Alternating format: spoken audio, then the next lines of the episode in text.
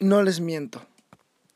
Es el único podcast en el que he planeado una introducción diferente, en el que he intentado presentarme de otra manera, entrar de una manera más filosófica, más poética, más, no sé, romántica, muy ad hoc este 14 de febrero, pero no puedo. Ya van tres, tres veces que me interrumpen. Y está bien, no pasa nada, no hay problema, se entiende. Estoy en una casa, no vivo solo.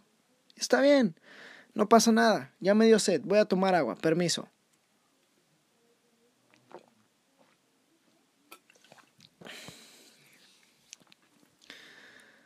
Es la tercera vez que intento grabar este podcast.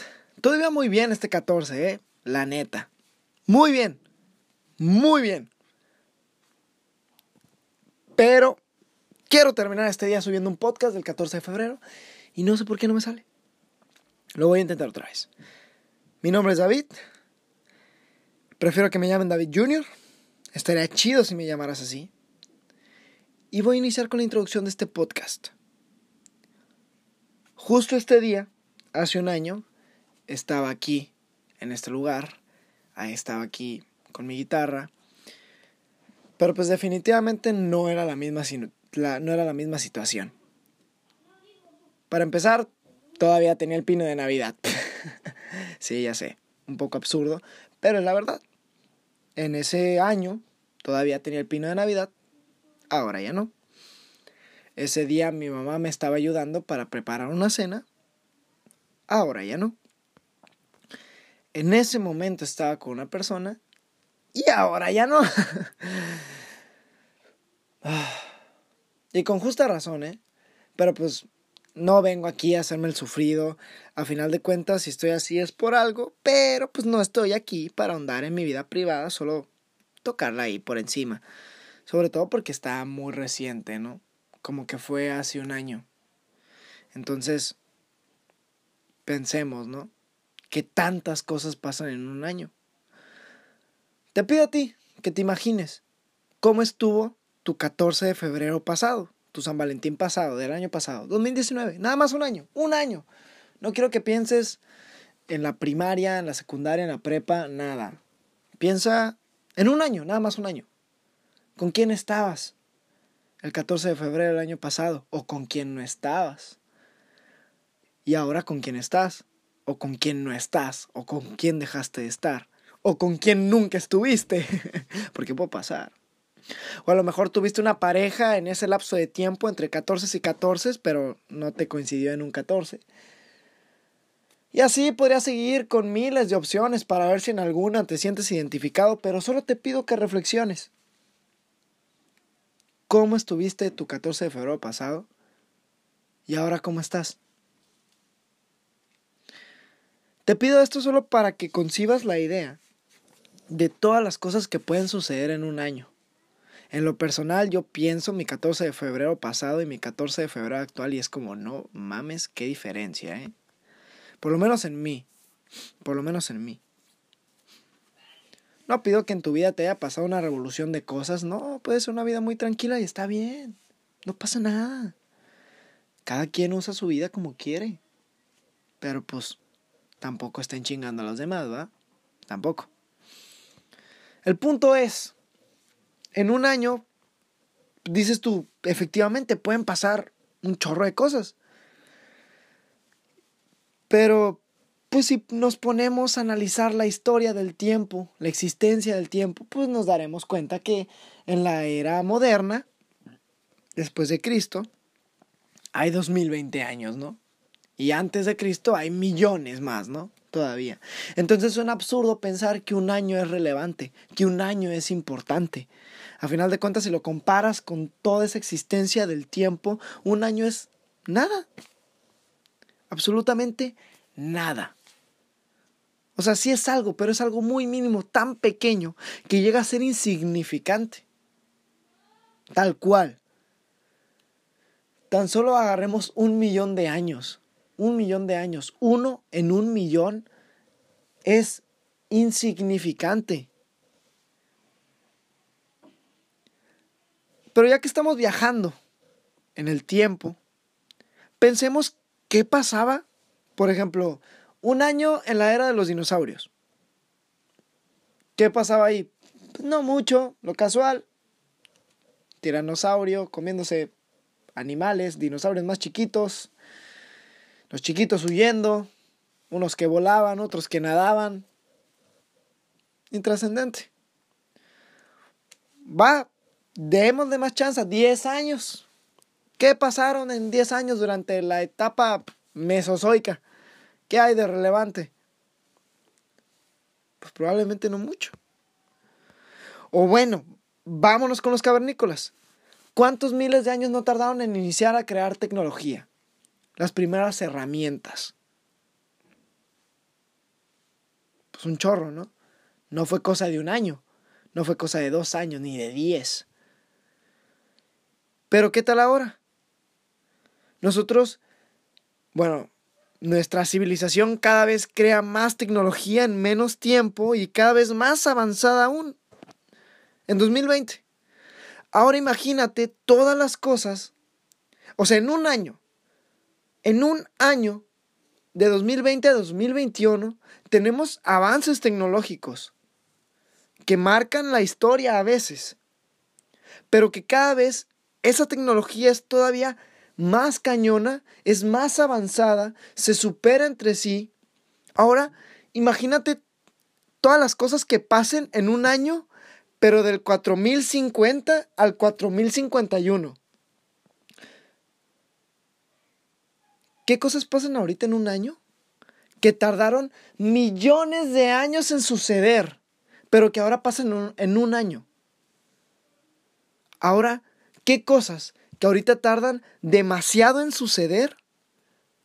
¿Qué cosas de esas no podrían pasar en tan solo un año, en dentro de dos mil años? Espero darme a entender, ¿no? Todas las cosas que pasen en el año 4050 y 4051 probablemente no se comparen en la pequeñísima cantidad de cosas que lleguen a pasar del año 2050 al 2051. Es como la explicación de la madurez, que no tiene que ver con qué tantos años tienes. O sea, no, no depende de si tienes 40, 50, 60 años, eso no define si eres una persona madura o no, sino la experiencia que has tenido, todas las cosas que has vivido durante un tiempo. ¿Qué cosas pasan ahorita que son significantes y qué cosas pasarán en un futuro que sean aún más significantes y en la misma cantidad de tiempo. O poniéndolo otra vez en la cuestión de la madurez. Una persona de 18 años, pero en 2020.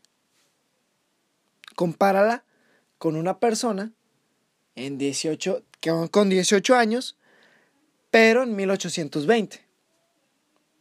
¿Quién crees que tendrá más sabiduría, más experiencias, más vivencias? Te lo planteo de la siguiente forma.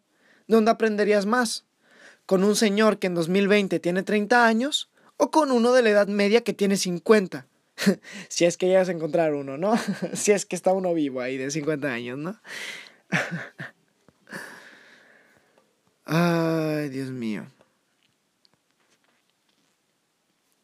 Entonces, David, ¿te lamentas de todo lo que sucedió? Pues para empezar quiero decir que estoy bien, dentro de lo que cabe. Estoy muy bien, la verdad. Cada vez estoy ahí, poco a poco, echándole chingazos. ¿Que me lamento? Claro que sí, pero pues es una tristeza inevitable. Es como cuando ves a un amigo tuyo que está triste pues, pues, ¿qué le puedes decir, güey? O sea, si el güey está triste, ni modo que le digas, oye, pues no estés triste, no estés triste. Pues a final de cuentas, si te duele, pues va, que te duela, que te duela todo lo que tenga que doler, pero por lo menos no te ahogues, no te hundas, no dejes consumirte ahí no, no digas, ay, no, estoy triste, estoy triste y estoy triste y no. Pues sí, chale, pero pues si luego, ¿qué hacemos, carnal? ¿Cómo le hacemos? ¿Cómo seguimos? Te pregunto, ¿prefieres quedarte ahí sentado lamentándote? O de plano, como dice Shakira, ahorita que está de moda, quítate el polvo, ponte de pie y vuelves al juego. Guaca guaca, tómala. Está bien, está bien sentirse triste, está bien decir chale, la cagué, está bien decir no manches, qué hueva, qué tristeza, qué dolor. Pero por lo menos tener en claro de que, güey, no quiero estar en este hoyo todo siempre. Quiero salir, intentar salir, buscar una, una motivación. En vez de seguir buscando razones para estar triste, buscar razones para alegrarte, una motivación. Digo, hay personas que desgraciadamente no pueden ser felices, pero eso ya entra en una condición mental que por diversas razones naturales, mentales, médicas, no pueden ser felices. Y claro, eso tiene que estar diagnosticado. Si tú crees estar en uno de esos casos, ve con un experto y que el experto te diga, güey, necesitas tomar estas cosas, o sabes qué, de plano, lo único que necesitas es ir con un psicólogo. Y tú solo vas en ese proceso. Pero en medida que nosotros querramos salir del hoyo, se nos van a presentar las oportunidades para salir del mismo. Si tú estás aferrado en decir, no, no, es que estoy aquí y ya, y ya me chingué, y ya aquí estoy, y pues aquí andamos, ¿no? Aquí andamos, a ver qué pasa.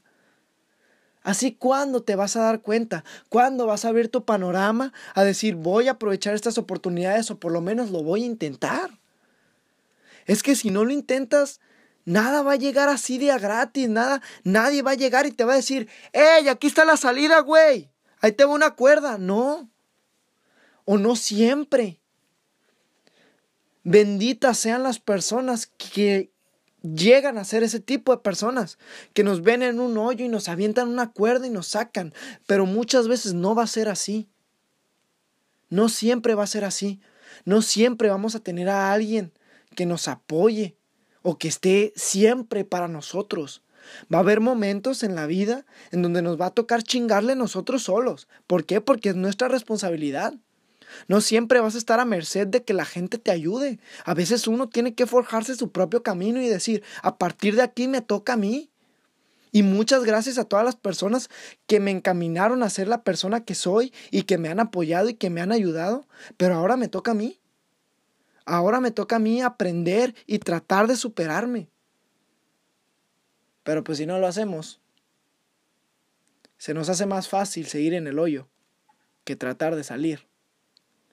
Se nos hace más fácil quedarnos sentados que intentar rasgar las paredes de ese túnel, de ese hoyo, para salir. ¿Qué tal que no es tan difícil? No lo vas a saber si solo te quedas así sentado.